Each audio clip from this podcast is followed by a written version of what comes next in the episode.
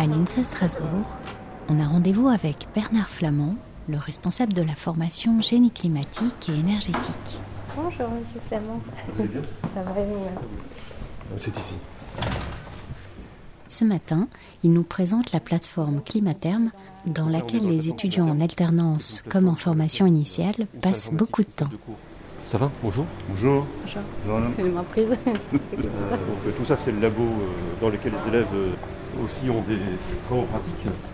Donc là, l'idée, c'est euh, de former les jeunes sur du matériel euh, qu'ils pourront retrouver dans la vraie vie. On essaie d'avoir une diversité assez importante de produits, euh, avec même des produits qui ne sont pas encore sur le marché français. Donc, euh, puisque chaque année, on, investit sur des niveaux, des nouveaux matériels. Alors, on a des systèmes donc assez classiques, type, chaudière. On a des systèmes euh, un peu moins conventionnels qui sont de, cogénération, ce sont des machines qui vont permettre de produire de la chaleur et de l'énergie électrique. Donc vous voyez, on a quatre technologies de cogénération dans le labo. On a vous des machines un peu exotériques hein, pour faire du froid à partir du gaz.